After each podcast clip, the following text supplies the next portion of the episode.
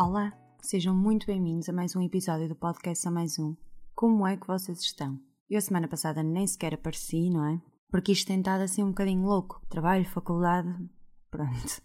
E eu acho importante reservar algum tempo para a minha sanidade mental e para não começar a dar aí com a cabeça nas paredes e para não ficar mais louca do que eu já sou. Por isso, não gravei podcast e provavelmente o Só Mais Um passa a ser quinzenal, mesmo para eu conseguir entregar eh, episódios com algum eu ia dizer algum sumo, mas também não tenho a certeza se o conteúdo é muito bom, por isso, com alguma coisa que se, que se, que se apresente. E pronto, já, já resumi muita coisa aqui, já resumi o porquê de não ter, não ter feito podcast a semana passada, mas também que isto, estas semanas têm sido assim uma loucura, vá. E vocês, como é que vocês estão? Vamos falar de ar-condicionado. Eu não sei se vocês têm apercebido, mas as temperaturas baixaram, embora este fim de semana tenham subido outra vez, mas as temperaturas baixaram. Só que as pessoas, os ar-condicionados, há ali um delay para se, para se adaptarem à temperatura atual.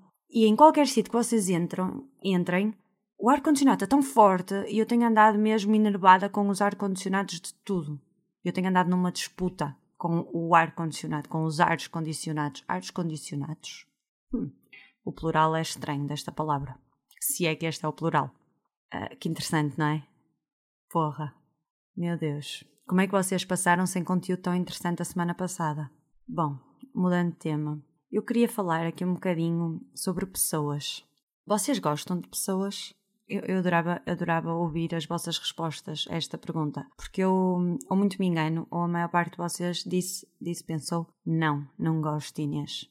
E a verdade é que eu, eu já há algum tempo que também tenho esse pensamento de eu não gosto de pessoas. E uh, nos últimos tempos, nas últimas semanas, eu tenho refletido um bocadinho sobre isto não gostar de pessoas.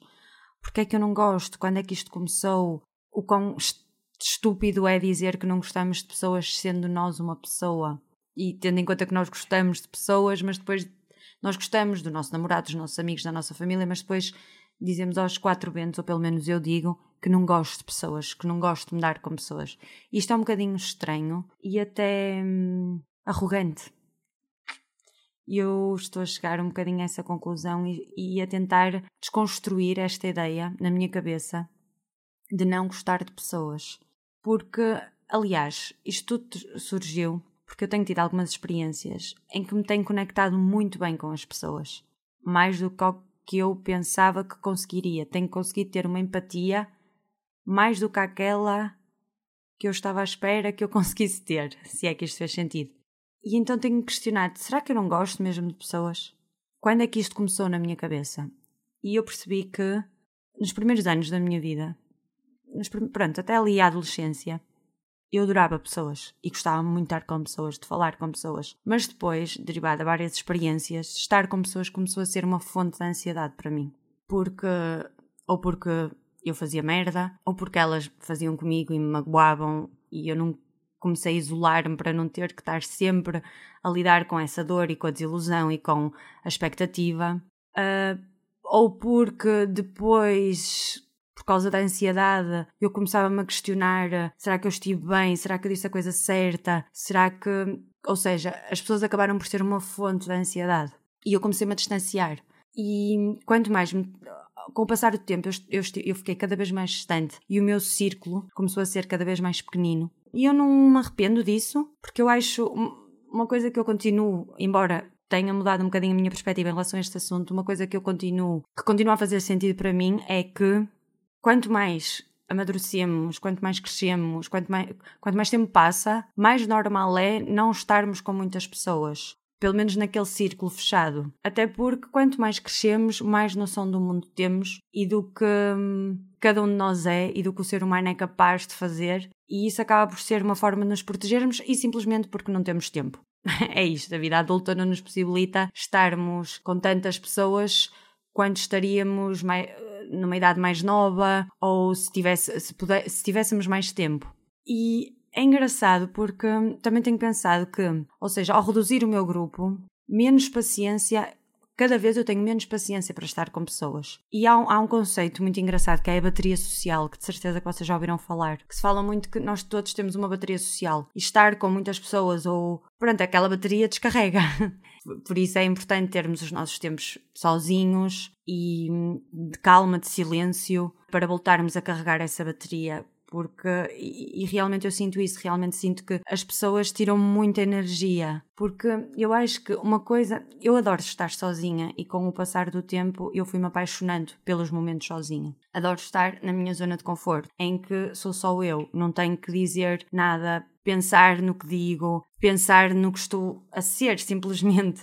Quando estou sozinha, eu simplesmente existo. E quando eu estou com pessoas, eu estou a fazer um overthinking de tudo o que está a passar à minha volta. E isso tira-me muita energia. E eu não acho que isso seja um problema das pessoas, eu acho que isso é um problema meu. E tenho-me colocado a questão de será que eu sou uma boa pessoa? Ou será que será que os outros, será que eu tenho alguma coisa a dar aos outros boa hoje em dia? No sentido que, ao isolar-me, eu acho que perdi um bocadinho essa, esse tato para os outros. A, pergunta que eu me coloco muito é: será que eu sou boa pessoa? E claro que aqui não vamos estar a, a refletir entre mim e um psicopata.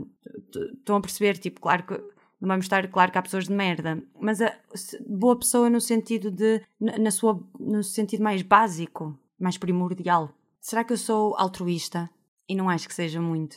O egoísmo, acho que tornei-me mais egoísta. Uh, ser filha única, cada vez me ter isolado mais ao longo da vida acho que me tornou um bocadinho mais egoísta, não tenho tanto aquele sentido de partilha. Uh, paciência, uh, tato para falar, e eu acho que estou a perder um bocadinho essas coisas. E comecei a pensar em pôr um travão nisso, porque que pessoa é que eu me irei tornar? Quando nos isolamos muitas pessoas, acaba porque depois há, o egocentrismo sobe. Estão a ver, é toda uma bola de neve e eu tenho questionado muito. Não é que eu agora queira ter tipo 20 amigos, ser a socialite desta vida, não, até porque não me reconheço sequer nisso, nessa visão. Mas tentar tirar primeiro aquela ideia de eu não gosto de pessoas e permitir-me ver um bocadinho mais de bondade nos outros para eu própria ser melhor se é que isto faz sentido. Depois, essa coisa de ser boa pessoa, o que é que isso significa? E eu acho que posso melhorar muito nesse sentido, de como eu sou para os outros. Acho que, que tenho que evoluir. E depois, isto tudo, eu, eu não sei se isto está para ser um bocadinho assim, pensamentos disfuncionais, uma mixórdia de pensamentos, mas eu estou a tentar seguir uma linha de pensamento. Estou a tentar seguir uma mixórdia de pensamentos, estou a tentar. Ah, por amor de Deus, vá, vamos lá. E eu estava a pensar nessa coisa de ser boa pessoa e no quanto nós às vezes confundimos o ser boa pessoa com ser tóxico ou estar em ambientes tóxicos e permanecer lá. Há uma frase que eu vi várias vezes já, aqueles quotes né, da internet, que nós adoramos, e a frase diz: Tu podes ser boa pessoa e mandar a merda. E eu gosto muito desse lema, porque eu vejo muitas pessoas a dizerem que são boas pessoas e normalmente não são. Apesar, quem diz Muitas, muitas vezes quem diz, quem grita, eu sou boa pessoa, eu é que sou, porque eu sou frontal, porque eu sou direto, porque eu sou porque eu sou, porque eu não minto, porque eu odeio mentiras, porque eu sou bom para os outros, porque eu sou empática, altruísta. Normalmente essas pessoas não são muito boas pessoas. Há ali um, um desfuncionamento, desfuncionamento, esta palavra existe? Vamos com isto. Um desfuncionamento, há ali qualquer coisa, o tico e o teco, sabem? Hum, não sei, até que ponto é que o tico e o teco estão sóbrios. E é isso, e eu vejo muita, muita, essa, muita, essa toxicidade. Apesar, eu própria já tive pessoas que foram tóxicas para mim, mas eu própria já fui tóxica para os outros. E até lá, e voltando um bocadinho ao início desta conversa, ao tentar fugir disso, não é fugir, mas acabar com isso na minha vida, eu isolei-me muito. Estão a ver? Estão a ver esta roda? Por um lado, estar com muitas pessoas normalmente há ali um desfuncionamento qualquer. Por outro lado, isolamos-nos mais, mas percebemos que estamos cada vez mais isolados e é. Estão a ver esta bola de neve? Eu tenho andado a pensar muito nisto. Serei eu uma boa pessoa? Serei eu uma pessoa demasiado isolada? Estarei lá eu para os outros quando os outros precisam de mim? Porque eu sinto que não, não sei se estou. Sinto que eu tenho tendência a ser egocêntrica. Isto, apesar, se olharmos um bocadinho à, à, nossa volta, não só nós, mas todos nós, já há ali um egocentrismo cada vez maior, principalmente por causa deste mundo que estamos a viver, de, de ficarmos presos no nosso mundo, no digital, nas nossas coisas, algoritmos e não sei o quê. Existe ali um egocentrismo, mas eu tenho uma tendência muito grande para, para ser egocêntrica e eu acho que este isolamento, para proteção, de certa forma, foi um isolamento para me proteger e para, hum, para meter muita coisa no seu devido lugar na minha vida, acabou por uh, se calhar me pôr mais no buraco do egocentrismo. E um, eu não sei até que ponto é que isto não possa estar a ser um, prejudicial. Porque realmente as pessoas. É preciso muita energia para estar com pessoas. As pessoas são chatas, mesquinhas. As pessoas não, todos nós, incluindo eu, porque. E depois a cena é essa: quando dizemos que não gostamos de pessoas, normalmente estamos a descartar como se nós, como se houvesse uma superioridade, como se fôssemos melhor que os outros. E não, porque nós somos todos a mesma coisa. Todos temos defeitos e qualidades, e isto vai para todo lado. Mas nós também, os outros também nos podem, quando os outros dizem eu não gosto de pessoas, nós estamos incluídos nessas pessoas dos outros.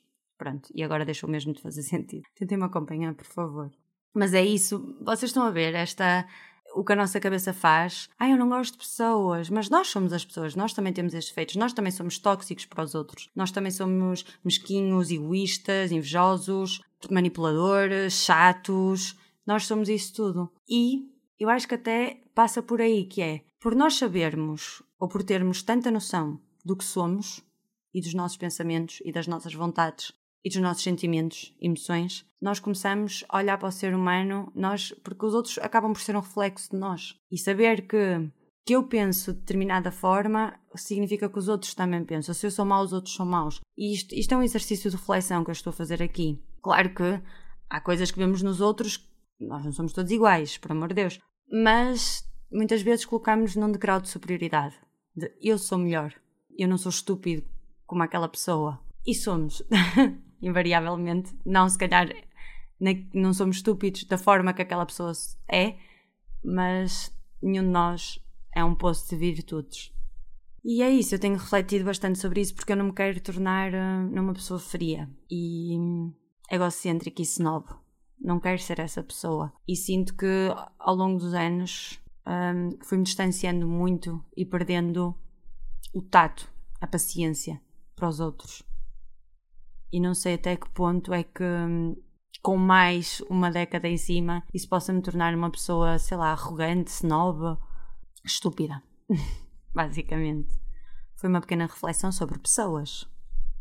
Digam-me, eu vou, a pergunta desta semana no podcast vai ser um, se vocês gostam de pessoas e respondam consoante o vosso primeiro o vosso primeiro reflexo porque realmente esta pergunta, até eu acho que esta coisa virou moda. Esta coisa de não gostarmos de pessoas virou moda, não é? Existe um certo carisma nas pessoas que não gostam de pessoas. Olhem o quanto absurdo nós somos enquanto raça humana. Mais coisas. Vocês viram Taskmaster? Eu vi o Task, Taskmaster? Taskmaster? Eu vi e tenho que admitir que. Oh, preconceito. Eu não queria ver porque eu estava com preconceito. Porque eu tinha adorado as, as, duas temporadas anteriores e as pessoas que dela faziam parte. E o facto de terem trocado as pessoas, para mim foi: ah, já não vou ver mais. Ai, já não quero. Se não é para ver o Toy a partir melancias com a cabeça ou a Inês a dançar ali o Kuduro, eu já não quero. E, uh, e, mas decidi, mesmo assim, decidi. Porque estes preconceitos são tão estúpidos que nós temos. Porquê é que nós fazemos isto, não é? E decidi, tipo, calar o meu preconceito e o meu julgamento, o meu juízo de valor antecipado e ver e opa, diverti-me imenso. Foi muito engraçado. Para já achei que não é comparar as pessoas porque eu acho isso um bocado estúpido, mas achei que um bocadinho as personalidades que tínhamos na temporada anterior temos agora, mas com outras pessoas. Eu vou-vos dar um exemplo. Um, a Gabriela Barros é uma Inês para mim. Super talentosa e super fora da caixa. O Watson para mim é um Gilmário, estão a ver? Ah, já agora eu para já, as minhas, os meus favoritos que eu choro a rir é o Wanson, Wanson, Wanson e a Gabriela, porque eu chorei a rir com eles. Mas todo o elenco está tá espetacular, por amor de Deus. E o, o Markle e o, e o Vasco continuam a fazer aquilo com uma classe. Uma coisa que eu achei muito, muito no, no Instagram, a página do Taskmaster, publicaram e assim eu fui dar uma vista de olhos nos comentários para ver o que é que as pessoas estavam a achar. E uma coisa que eu achei incrível foi que eu vi comentários a dizer do género: voltei a ligar a televisão e ver um programa do início ao fim. E eu percebi que, ou melhor, na minha opinião, o Taskmaster é o formato em si, não importa as pessoas que lá estejam. Claro que não vamos pôr lá. mesmo o Marcelo resultaria bem, porque o formato em si é o formato em si que apega às pessoas. Aquela, é aquela ideia de não nos levarmos a sério. de explorar criatividade, de perder a vergonha na cara. E nós estamos a precisar um bocadinho dessa genuidade. Genuidade? Genu... Estou parva hoje? Isto não sai coisa com coisa, mas eu acho que as pessoas sentem.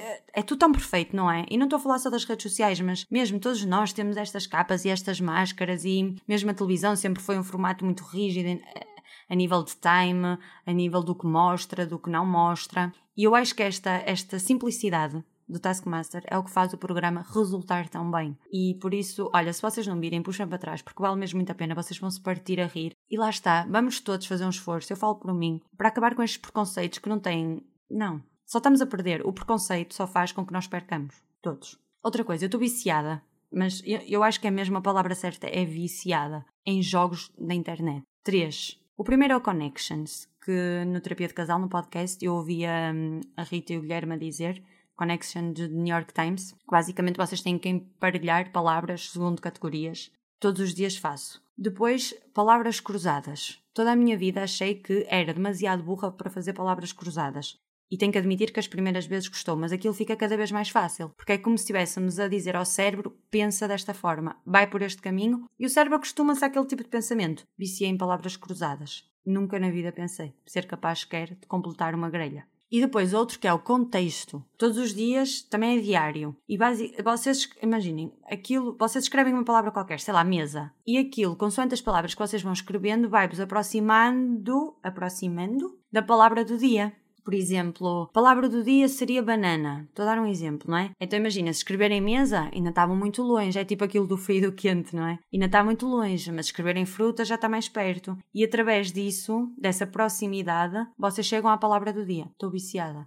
Olha, se vocês estivessem, se estiverem à procura do entretenimento, eu jogo as palavras cruzadas do público, o Connections do The New York Times e uh, o conte é aquele on site é contexto.me, acho eu mas se puser em contexto normalmente aparece. Estou viciada. Uma outra palavra. Estou viciada naquilo. Mais coisas, então, recomendações. Olha, não tenho, o tempo tem sido escasso. E aliado uh, a esse fator, tenho tentado não, não ficar muito ansiosa em relação às coisas. Tenho feito mesmo esse trabalho em mim. E depois há, há, há aquele sentimento de, por mais que eu faça, nunca consigo fazer tudo quanto queria, ou sinto sempre que fica aquém das expectativas. E isto tudo eu tenho. A minha cabeça tentado um bocadinho. Sei lá, não me tenho conseguido abstrair tão facilmente do mundo, então não tenho lido.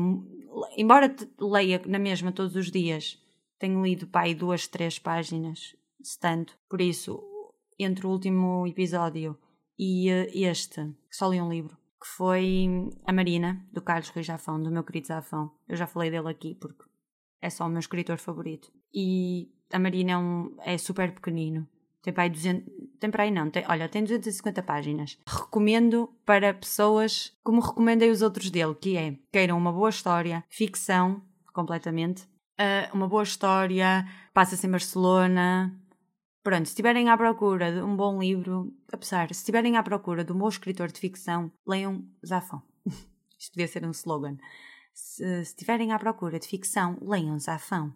Rimem tudo. Vi o documentário da Rosa Pearl, saiu a série, e lá está, eu vi três episódios, não consegui ver mais. Porque a série é má? Não. Porque eu não consigo me concentrar ainda tenho muita dificuldade em me concentrar nas coisas. Mas fui ver o documentário, em vez de ver a série, que é ficcionada, fui ver o documentário. E normalmente, se há conteúdo ficcionado e se há documentário baseado no real, eu normalmente sou daquelas pessoas que vai para o real. Por exemplo, uh, coisas sobre psicopatas. Tem a série e têm o documentário, eu vou para o documentário. Até porque eu acho que há uma romantização de certas histórias nas séries que sinto que exista menos nos documentários. E pronto, e vi basicamente aquilo é o quê? É uma.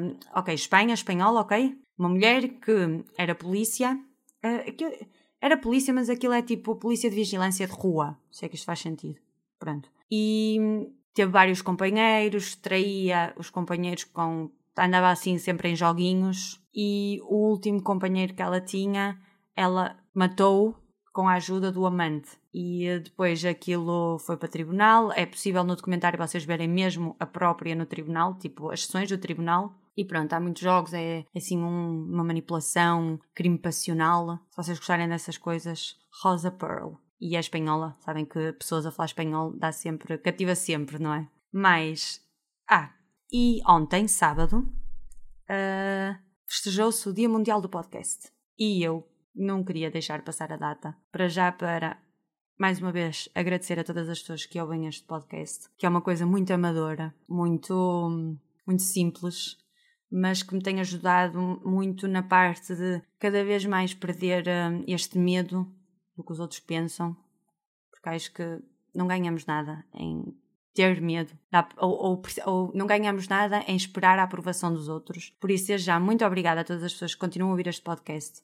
Depois, queria deixar algumas recomendações de podcasts que eu adoro, ouço e acho que vocês. Não é acho que. Isto é um bocadinho. Estão a ver? Acho que vocês deveriam ouvir. Mas quem sou eu para achar o que é que vocês devem ouvir? mas que vos aconselho a ouvir. Não, tá, tá, isto está-me a parecer tudo muito. Sabem? Ai, eu aconselho. Os meus conselhos, olha, dou-vos o meu conselho, ouçam isto. Não, não pode ser. Pronto, podcasts que eu ouço e se vocês quiserem, ouçam também. Ah, foi boa esta, foi mais, né? Pronto. Então, o primeiro é Sem Barbas na Língua.